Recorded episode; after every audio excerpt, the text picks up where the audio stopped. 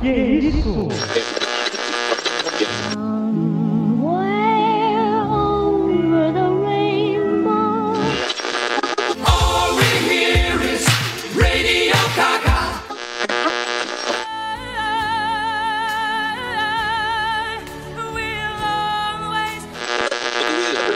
Singing in the rain, just singing in the rain. Oráculo. Oráculo. Oráculo.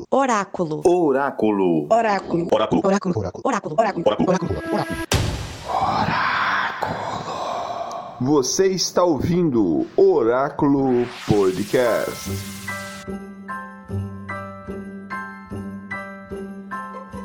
Have a holly jolly Christmas.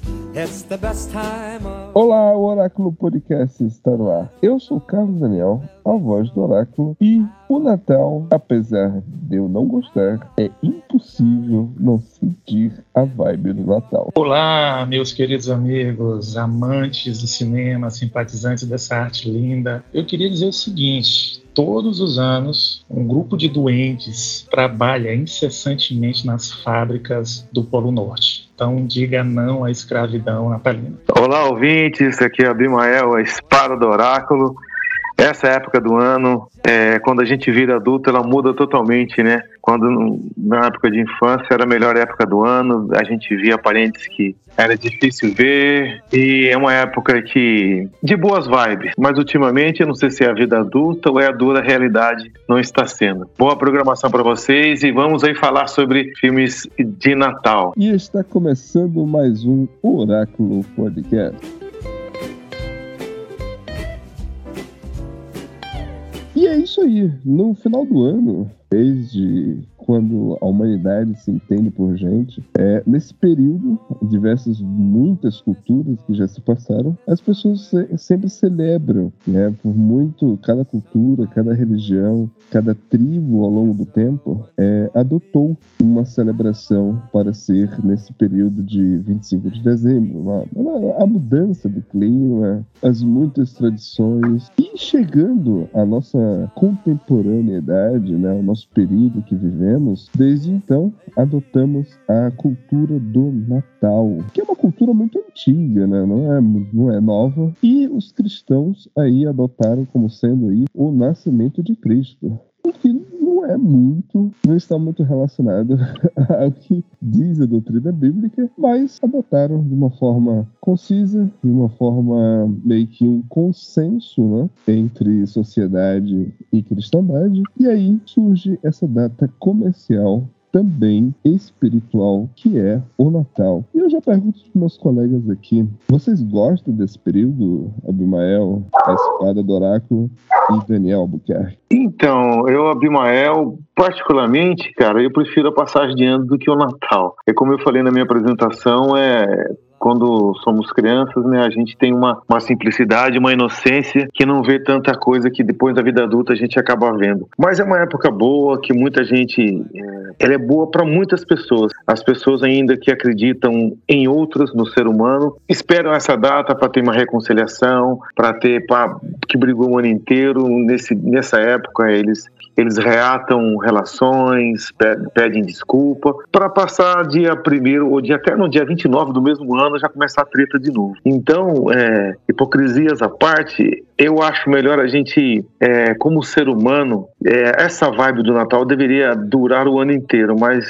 é impossível. Nós somos falhos, temos nossos erros e nós fortalecemos mais o erro do que o nosso lado certo. É, nossa vida, se praticamente fazendo uma ilustração, são dois pitbulls amarrados numa corrente. Você, qual que você está alimentando mais, o pitbull do bom ou o pitbull mal? Então, aquele que você alimentar mais é o que vai dominar e controlar você lá. Não sei se eu fui me fiz entender, mas como o assunto aqui é filme, a gente vai falar do Natal, um, talvez em outro episódio, que o, o Carlos aí falou, citou do cristianismo, eles aproveitaram a data, é, uma data de um, de um deus romano na época lá e colocaram como sendo o nascimento de Jesus, ficou, é um algo convencionado e com o tempo, assim como a Páscoa, assim como todos os outros outras celebrações que tem de dias santos ou não santos, festivos ou não, o pessoal comercializou. E o Natal também é apenas mais um, uma época para comércio. Tanto que o, o Daniel falou aí que os, os doentes da Nike, vai, vamos colocar Nike, trabalham o ano inteiro para entregar os seus presentinhos nessa época. Da Amazon. É, da Amazon também. Cara, o Abimael falou que essa vibe de Natal poderia ser o ano todo, e isso me lembrou imediatamente uma música de roupa nova, né? Porque tem uma estrofe que eles falam assim: que eu tenho certeza que a gente podia fazer com que fosse Natal todo dia. Então, acho que realmente é, é, bem por aí. Mas eu acho também que esse é um período oportuno para a gente tratar duas dimensões. A primeira dimensão é essa, é essa coisa de se confraternizar, buscar alianças, buscar sanar diferenças da, da, forma mais amistosa. Essa coisa festiva, essa coisa que une as pessoas. É, e está diretamente congregado nessa secularidade e mais voltado para o materialismo, né? Então é, é, bacana também essa coisa pagando a gente fazer uma ceia, né? Comprar uma roupa nova, isso é bacana também. De certa forma, isso acaba tornando o verdadeiro símbolo dessa data uma coisa rarefeita, né? ou seja, com o passar do tempo a gente vai cancelando o verdadeiro protagonista dessa história, a gente vai cancelando é, o verdadeiro significado pelo qual é, é, a Igreja Católica canonizou essa data. E aí eu entro na segunda dimensão, porque para mim, particularmente, o Natal não é senão o resgate da liberdade do ser humano. E tem uma passagem no livro do Apocalipse que diz assim: aonde o Espírito de Deus está, aí está a liberdade. Então, o Verbo não se encarnou por outra coisa que não fosse tirar né, o ser humano do lamaçal do pecado. Então, eu, eu gosto de, um, de, uma observação do, do Papa São Leão Magno, que ele pontua que quando os três reis magos seguiram a, a estrela que os levaria a Jerusalém né, para levar presentes ao menino Jesus, eles adoraram a figura de Deus numa criancinha. Eles adoraram todo o poder, toda a onipotência e infinitude de um Deus numa criatura absolutamente frágil, inofensivo. Então, é esse o significado que eu prefiro evidenciar, o significado do renascimento espiritual natalino. Legal, que legal, que legal.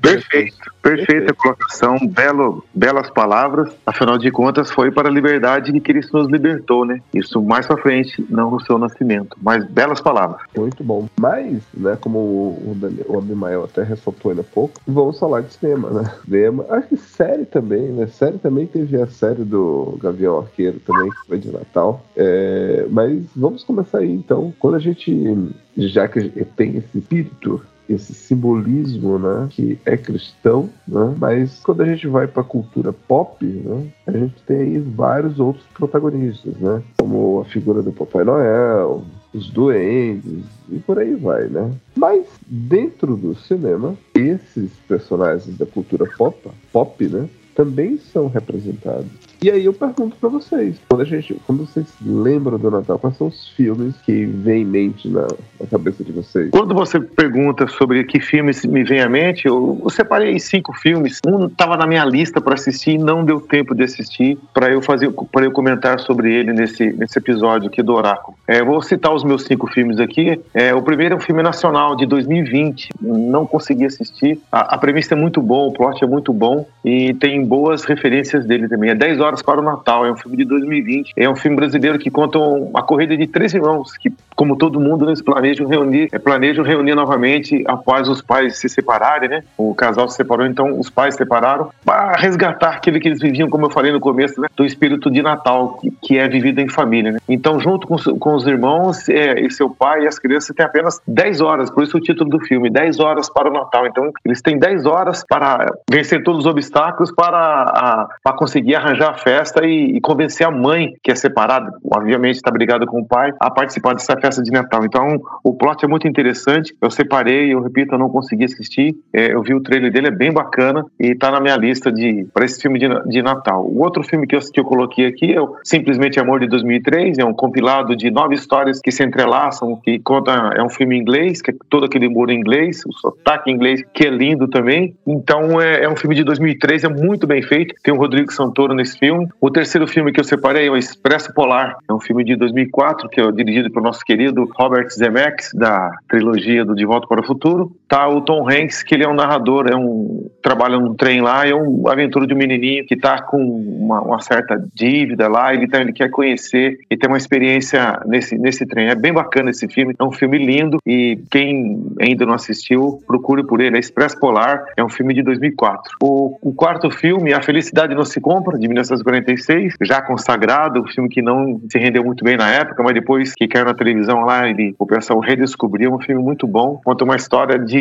Acho que, na verdade, talvez tenha sido esse filme que surgiu essa história de e se fosse assim? E se você não tivesse existido? E se a sua vida fosse diferente? É um filme lindo, lindo, lindo, lindo, obrigatório é, em todo o Natal. E o quinto filme é Felicidade, é Férias Frustradas de Natal, que é dirigido por Jeremiah Chechny. É com o Chevy Chase, daquela série, né, Férias Frustradas. Nesse caso aqui é Férias Frustradas na época do Natal. Ele é muito engraçado, o filme é muito bom, eu assisti na época. Ele é um filme de, de 89, 1989. Então vale você dar uma espiada. É, ele tem, ele é, o roteiro dele, quem fez o filme foi o John Hughes, que é do Clube dos Cinco, Curtindo a Vida Doidado e muitos outros filmes de adolescente. Então vale a pena espiada nesse filme aí, que é muito engraçado. É um filme é, de família, de férias, que se passa no Natal. Esses são esses cinco filmes que eu separei, que, se, que me, quando a gente combinou de fazer esse episódio, me veio alguns filmes e esse eu separei para a gente comentar aqui ou citar para vocês aí. Que legal, que legal. E você, Daniel? Pois bem, é, eu, vou, eu vou fazer aqui um bate-bola rapidamente, né?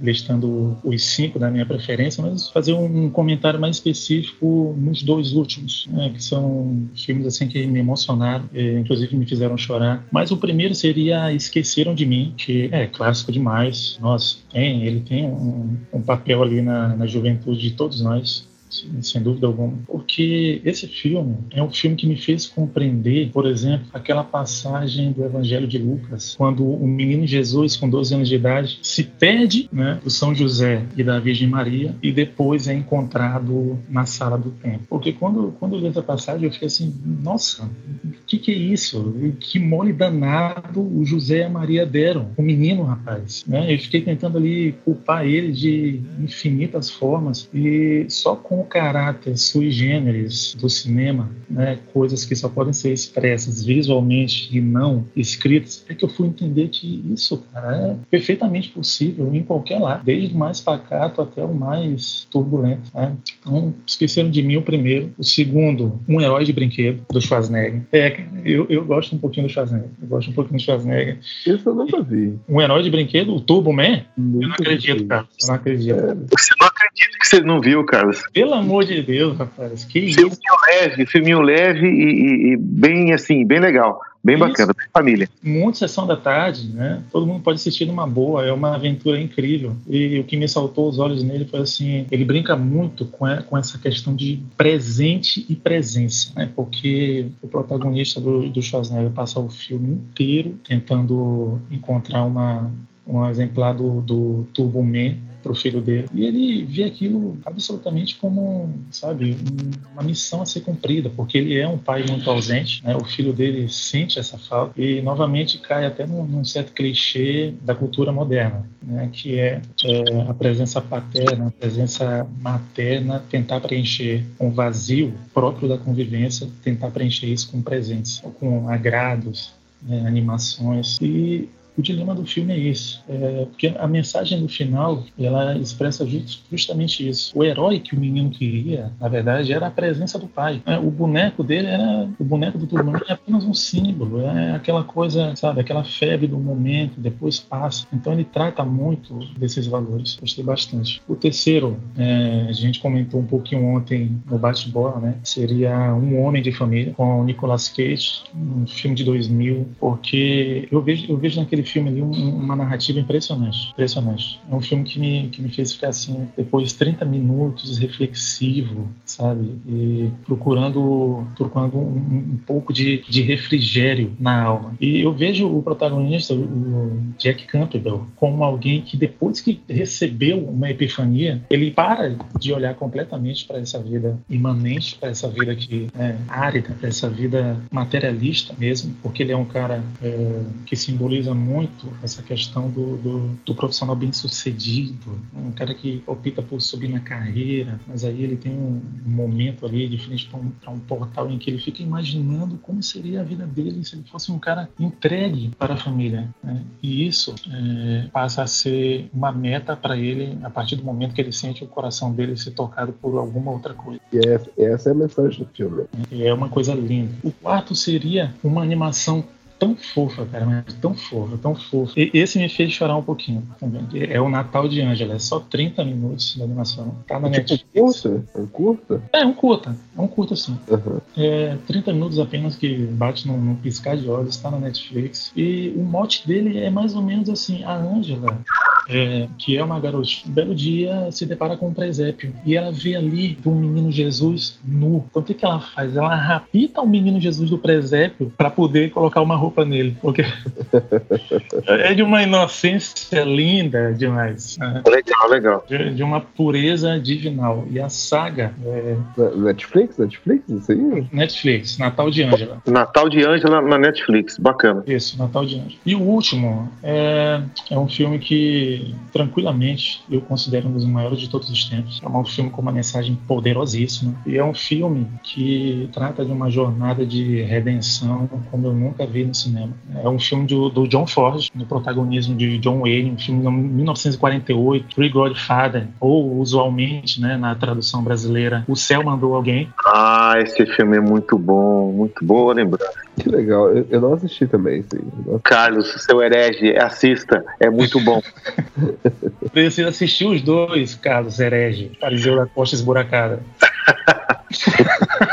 Basicamente, cara, a sinopse dele é: três ladrões acabaram de assaltar banco e eles estão fugindo em pleno deserto do Arizona do xerife. Nessa jornada, eles encontram uma moça que está dando à luz a um filho, cara, no meio do deserto. Olha que loucura. Do primeiro ato até a metade do segundo, a gente vê ali um western clássico, uma coisa faroeste. Da metade do segundo ato em diante, ele já começa a virar um conto de Natal. Pô, é bom isso, né? Quando da, me, da metade do segundo ato, mais para a reta final, e ainda não no final, ele já se transforma numa história de redenção. Porque três, três caras. O gênero do filme vai mudando, né? Exatamente, exatamente. Três camadas te saltam ali, assim, rapidamente. E é uma jornada em que três incrédulos, né, três bandidos, três almas cebosas passam por, um, por uma história de, de redenção, porque a menina que está dando a luz, e o diálogo deles é bem curto, mas, mas muito perene assim, ela diz para, ela diz que o único desejo dela é que eles consigam levar a criancinha a uma cidade que leva um nome parecido com Jerusalém. E aí é a referência. Tem também uma referência dos três ex-magos na figura dos três bandidos. Então, a partir desse momento, a missão deles passa a não ser mais despistar os xerifes, mas chegar com a criança viva e em boas condições nessa cidade. E aí, eles vão levando isso do jeito, sabe, mais grotesco possível. Eles trocam a fralda, a fralda da criança. Um brutamontes lá passa graxa na criança, achando que ele tá limpando ela. É uma coisa engraçada demais. O personagem do John Wayne pega a criança pela perna e vira de cabeça para baixo. Uma coisa. Não, é muito bom. O plot desse filme é muito bom. O John Ford mandou muito bem, mandou muito bem. É como você falou, né? É, começa como um faroeste, um clássico faroeste. Afinal, é John, John Ford, John Wayne, você vai esperar um bom faroeste. E da metade pro final, ele torna-se um, um, filme natalino mesmo, pelas, pelas situações que eles acabam passando devido à criança. É muito bom. Você que, que não teve o privilégio de ver ainda, então procure aí O Céu Mandou Alguém, com John, direção de John, John Ford e um protagonista lá, o nosso querido John faroeste. Exatamente. Então, o desfecho desse filme é uma coisa linda, né? Porque ele fala de, de salvação, ele fala de três caras que não tinham absolutamente nada a perder, então ali mais um mais uma aventura na criminalidade, mas que são completamente transformados pela figura de uma criança. E o engraçado é que eles chegam na cidade, uma criança faltando pouquíssimas horas para o Natal. E ali tu já percebe três caras completamente redimidos. Que legal, que legal. Caramba, eu não tenho muita cultura de assistir filmes de Natal, porque não é muito a minha vibe. Mas é impossível. Mas, mas sabe o que, que eu gosto? Eu gosto de obras, de sagas que coloca o Natal no meio. Por exemplo, Star Wars tem lá o especial de Natal. E apesar de muita gente não gostar, né, mas tá lá. Também o, eu citei a série há pouco do, do Arqueiro Verde, que é a série toda, o Hawkeye, toda se passa no Natal. É, uma outra série, uma, agora tá passando na Disney Plus é o do Guardiões da Galáxia. Inclusive, Abimael, sabe quem tá no, nesse especial de Natal? É, eu, eu tô pra assistir o, o herói do, do, do Star-Lord, né? Exatamente. Nossa, Kevin, Obrigado. Kevin Bacon tá lá, entendeu? Tipo, como Kevin Bacon, né? Ele tá como Kevin Bacon mesmo. Como... Eu preciso ver, eu não vi ainda, eu preciso ver. É muito legal, muito divertido. Mas é aquela coisa, né? É comédia, é comédia. E, aí e, e também é interessante ver isso, né? Você vê algo que é de uma outra uma outra pegada, se adaptar a isso. Eu lembro também que os Flintstones era algo que mexia com a minha cabeça, que os Flintstones também tinham um especial de Natal. E eu achava aquilo absurdo. Por que, que você acha absurdo? Pergunta de um milhão de dólares. Cara, porque os Flintstones não era, não, não era tipo. Era como se fosse antes de Cristo. Seja, Exatamente, exatamente. Ele era, uma, era dos dinossauros, pô, e comemorava o Natal. É um, fazia esse mesmo questionamento, mas eu é, ficaria com a parte divertida da coisa. Eu não queria pensar muito, não. Nós, os racionais, temos esse problema, esse conflito. É Bom conflito. muito, é muito difícil, é muito difícil. mas foi um, foi um, mas, mas são obras assim que eu gosto. É, quando você vê que não é, não é específico de Natal. Filme eu nunca assisti, cara. Todo ano tem, cara. Agora no cinema tá passando um sobre Natal. Tá Noite Infeliz, né? Porque é meio que comédia, meio que ação. E estreando aí o nosso personagem lá do, do Stranger Things, né? É, é o ator, eu gosto do ator, né? Não, não é muito a minha vibe, mas é, é é o David Harbour. Eu não sei como é que se pronuncia o nome dele. Ele, inclusive, faz o Santa Claus, que é o Papai Noel, né? Ele é um Papai Noel. Ah, a Netflix, há dois anos atrás, teve o Klaus. Vocês lembram que, inclusive, concorreu ao Oscar? Sim, sim, é uma animação, né, Klaus? Que ela foi concorrer ao Oscar, sim, eu lembro. eu lembro. Eu também não vi, mas eu lembro dessa, dessa Pois animação. é. Eu lembro que a gente participou do, Mas, do Oscar. mas, mas, Daniel, tu, tu me falou ontem que tu não gosta das continuações do Esqueceram de Mim. Por quê, Daniel? Que eu acho genial, tipo, todos. a gente já sabe as piadas, a gente ri do mesmo jeito. Ah, não, é- Então fala por ti, porque se tu consegue rir do mesmo jeito. e no três de piadas que são, que são ali a, a planta do primeiro. pô, É, Eles repetem, né? é uma, é uma capacidade de se impressionar tua, sabe, estratosférica. Porque, cara, é uma coisa, sabe? Eu não entendi, cara. Eu, eu achei um absurdo, assim. Primeiro que, quero dizer que, que Esqueceram de Mim é um clássico, mas eu aconselharia assistir ele uma vez na vida e com 12 anos de idade. A partir do segundo, depois que eu acho que ele envelheceu muito mal. E a- partir da segunda vez, eu já não senti absolutamente nada. E aquela experiência que eu tive, que eu falei agora há pouco, foi na primeira vez né, apenas. Então, o Esqueceram de Mim 2 poderia ser, é, assim, esqueceram do Natal e propagandearam um hotel, meu Deus do céu. Que isso, que coisa ridícula. né? O 3 eu não vou nem comentar.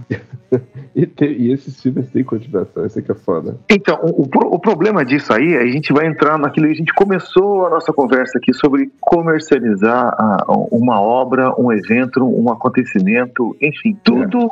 é, tudo que gera uma grande, um hype, que é a palavra usada atualmente, um grande hype, um, um grande comentário, aquele, antigamente a gente falava zoom, zoom, zoom, né? Um, um grande alvoroço em cima disso, as pessoas querem capitalizar, querem tirar proveito e dinheiro disso. No cinema também, você querido ouvinte, é a mesma coisa, é a mesma coisa. Houve, que nem o Daniel foi- foi- colocou muito bem, é, assistir a primeira vez o, o Esqueceram de Mim é uma experiência incrível, é muito bacana. Eu assisti também, tinha uma idade, não lembro da minha idade que eu tinha, mas foi uma experiência muito legal, o filme é muito bacana, é envolvente, é divertido, você dá risada, você chora às vezes, você sente medo, você... Todos aqueles sentimentos que o cinema te proporciona, esse filme te faz, como, como o Daniel disse, na primeira vez. Se você vê, pela segunda vez, já não é a mesma coisa, que você já sabe as piadas e, e os plots que vão acontecer. Agora, os produtores faziam um filme, uma sequência de um tipo filme 2, 3 ou 517 que seja, eles não conseguem tirar água de pedra ali, gente. Então é, é mais caça-níquel do que, do que você se divertir ou até mesmo ver por curiosidade. Ah, vamos ver o que, que eles vão criar dessa vez. Não vai criar nada. Então fica meio que você macula a obra original. Eu vou citar um exemplo, é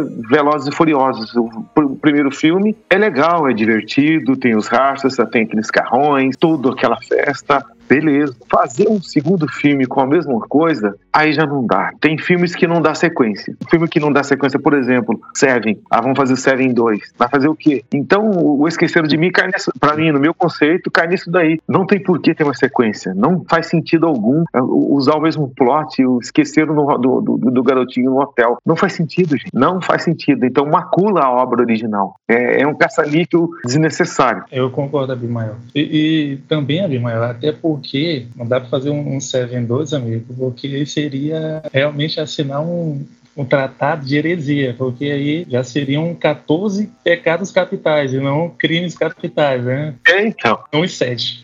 Exatamente. Mas, mas vejam só, é, Abimael, cara, eu queria muito, assim, no, no meio disso que a gente está falando aqui, né, de representação, simbolismo, mais, mais aquela coisa é, materialista do Natal. Vocês já assistiram O Milagre na Rua 34? Maravilhoso, maravilhoso. Assistiu, Carlos? Não, esse não. Como é que é? Nossa senhora. Cara, esse filme, é, eu vejo nele um, tipo de magia que é absolutamente é absolutamente importante no imaginário das pessoas e principalmente das crianças. Porque cara tu, tu pensa só o filme começa com, com, um passeio de câmera absolutamente formidável é, por enfeites uma trilha sonora conchegante. Tu vai passeando ali com a câmera e tem árvores de Natal tem pessoas sorrindo tem, tem aquela, aquele cenário de fantasia. Lindo né depois vai pro, pro protagonista que é um um senhorzinho de idade e ele era o Papai Noel estabelecido na cidade. Só que agora ele está aposentado. Agora, quem está no posto de Papai Noel da cidade é um piguço, um bêbado, sem qualquer responsabilidade afetiva. E aquilo incomoda muito o protagonista, porque não é esse o Natal que as pessoas querem, não é esse o Natal que representa.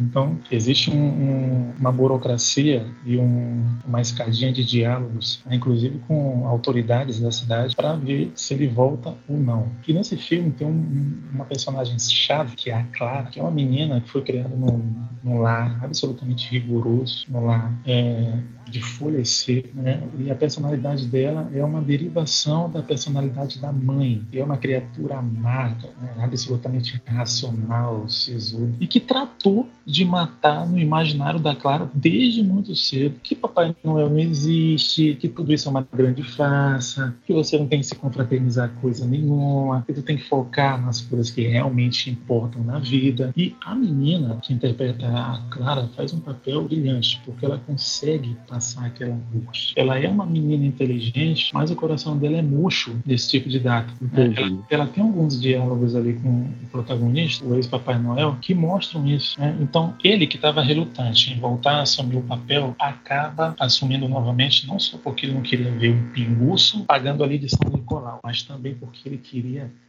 fazer ressuscitar ou melhor, brotar, né? Porque no caso ela nem tinha, né? fazer brotar no coração dela essa magia do Natal. Legal, legal. E, e Carlos, é, é, uma coisa engraçada, porque olha, olha no que que o filme vai desaguar. O Abimael sabe do que, eu, do que eu tô falando, porque a cena do tribunal vale Sim. o filme todinho, cara. Ali já vale o filme. Se tivesse visto no, no, cinema, valeria o ingresso. Valeria o ingresso só aquela cena, Abimael, porque ali, Carlos, eles estão discutindo num tribunal se Papai Noel existe ou não. Olha, cara, eu acho que eu vi esse filme. Eu já vi já.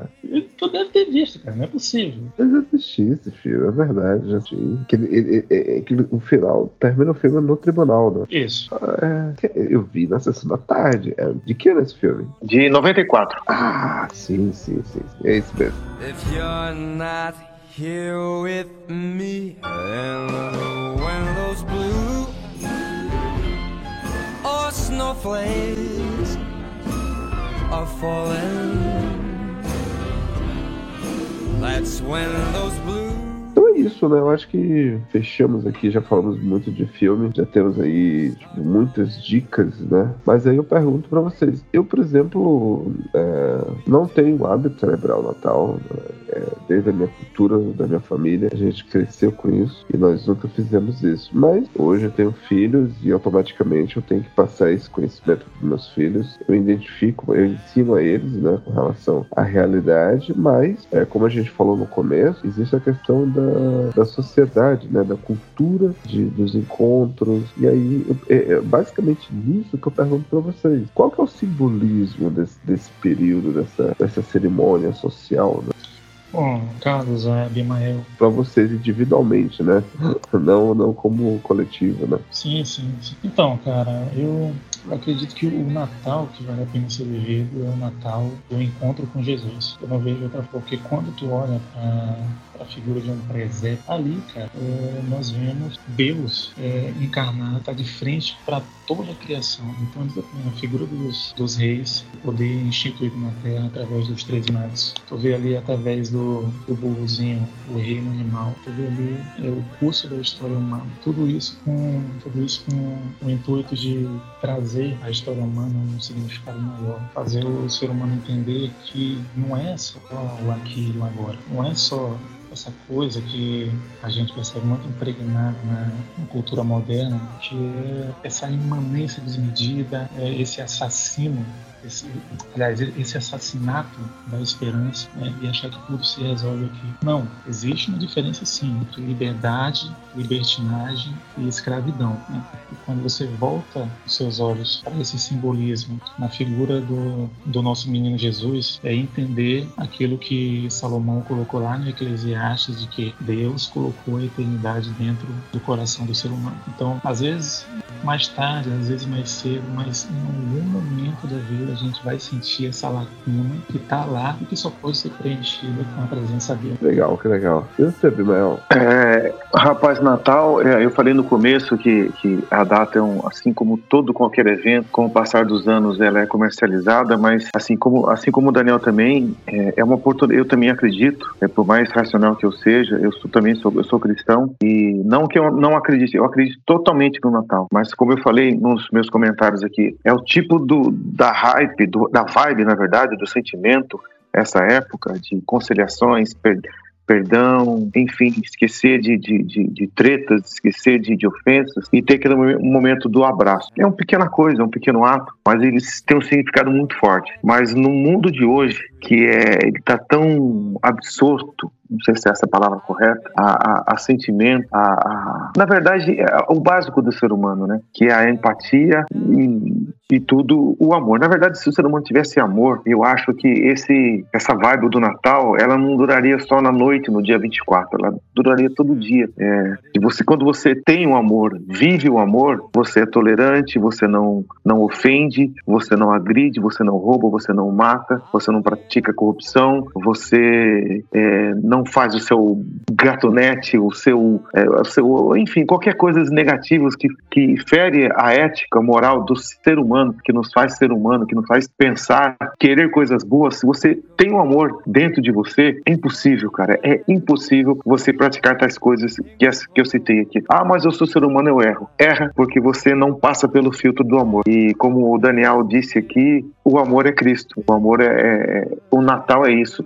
É ele, ele o nascimento nascimento de Jesus, é, ele simboliza que, que ele, vem uma coisa nova. Nós podemos ser igual a ele. Podemos sim. É bem difícil. A caminhada para isso é bem difícil. Mas a ideia toda do Natal é isso: é ser, sermos iguais a ele. É respeitar o porquê que ele veio nesse mundo. Porque simplesmente, pô, ele, Deus veio nesse mundo aqui para quê, gente? Então, para nos tornarmos iguais, para nos tornarmos igual, iguais a ele. Então, esse sentimento de Natal só vai perdurar o ano todo, os 365 dias do ano, se você tiver amor dentro de você. Se não tiver amor, cara, e não passar pelo filtro que é o amor, a gente vai ter a nossa natureza, que é a nossa, a, a nossa natureza que é caída, e vem inveja, vem raiva, vem ódio, vem tudo que é natural do nosso, do nosso ser que vem isso. Não vem outra coisa que não seja, ah, mas eu sou bonzinho, eu não, não maltrato ninguém, eu não roubo ninguém, eu não mato ninguém. Mas isso é o básico, gente. Isso já está no pacote. A gente precisa fazer o algo mais. E o algo mais sem o amor, sem Cristo, você não vai fazer com as suas forças, esquece. Não vai fazer. Então, que esse, vamos usar a palavra espírito de Natal, não perdure só no dia 24, mas todos os dias. Senão, gente, será mais um Natal, é mais celebraremos como todos os dias, todos os anos da nossa vida, celebraremos a hipocrisia. E não é esse o, o caso. É, nós temos que celebrar Natal, celebrar o amor. E Carlos, é interessante e muito importante isso que o Abimael falou é, com relação ao amor e ao cultivo dele, não só nessa data, né, mas essa data que é uma tradição e é também uma cultura, mas ao longo de todo o ano, cara. É, e ele falando do amor, ele me fez lembrar aqui, cara, assim, é, o milagre né, de Cristo quando tu vê é, ele ali, a, o menino Jesus ali na manjedoura, tu percebe o seguinte, cara, Deus é tão humilde, mas tão humilde, que as condições em que ele nasceu Qualquer SUS da vida são melhores. O que, que significa manjedoura? Significa estábulo. Então, olha só que coisa poderosíssima esse raciocínio. Né? Então, é, o Abimael falou de amor, e aí eu gostaria de, de evidenciar também a virtude da humildade, né? que aprendêssemos ali é, com a figura do, do Verbo encarnado. Essa coisa do, do Abimael referenciar o amor é um, é um descortinar para muita coisa. Aí a humildade consta das virtudes imbatíveis, assim, do curso humano. Uma outra coisa, achei engraçado, o Abimael brincou assim, ah, tem muita gente que diz assim, ah, eu sou bonzinho, sabe? Eu, eu levo um caminho de retidão, eu faço... Cara, o céu não é para os bons, o céu é para os salvos. Então, tem um, um, um autor é, chamado Henry Van Dyke, que ele escreveu O Quarto Rei Mago. Esse Quarto Rei Mago chamado Artaban, que já no prefácio ele trata de desmistificar isso. Ou seja, você que está levando uma vida aqui, vamos lá, pode até, de certa maneira, estar tá praticando a caridade, mas sem o amor no coração, aquilo que o Abimael colocou, o que, em que que isso se transforma? Você pratica caridade, mas não tem o amor no coração. O que, que é isso? Um mero preceito. E não é isso que o menino Jesus quer. Né? Primeiro Coríntios 13. Exatamente, exatamente. Então, é, o ser humano que achar que ele está seguindo uma vida absolutamente dentro da lei, é, não machuca ninguém, faz tudo certinho, caminha em linha reta, mas não tem esse amor ágape, né, usando as palavras de, de Paulo de Tarso, lá em Coríntios também, esse amor ágape, esse amor é, pela humanidade, não vai adiantar vai adiantar. Então, que legal, que legal. Essa data do que nunca, mais do que nunca serve para é, fazer renascer isso. E, e, o engraçado, o engraçado, Carlos e, e Abimael, que eu me lembrei também de um, de um paradoxo que trata muito dessa questão da humildade também. Né? E o paradoxo que eu, eu escutei uma vez de um, no discipulado, né, do, do, ministrante, falando assim, cara, à luz da teoria de Chesterton, que era um teólogo também, olha, olha só qual é o paradoxo. O nascimento de um desabrigado deve ser celebrado em todos os lares. Incrível isso, né? Interessante. Eu tô tentando entender, mas interessante. Não, o nascimento de um desabrigado. Uhum. Menino, Deus, Deus encarnado nasceu numa manjedoura, em condições horríveis. Ah, sim, entendi, entendi, entendi. Deve ser celebrado nos lares na figura do presépio. Yeah, agora faz sentido. legal, legal, legal, legal. Então é isso, né? Eu acho que eu, eu fico muito feliz que a gente pode vai poder finalizar esse ano com essa, essa puta mensagem, né? De, que vocês nos presenteou aí. A, a espada do oráculo, o Daniel Albuquerque. Eu acho que o, vamos, vamos fechar o ano de uma forma é, animada e positiva, né? Um ano foi difícil, mas nos preparando para o próximo, né? E é isso, meus queridos ouvintes. Fechamos aí mais um episódio do Oráculo Podcast, esse especial sobre Natal, com essa belíssima mensagem dos companheiros aqui de banca. Valeu e vamos esperar mais um ano aí positivo pra frente.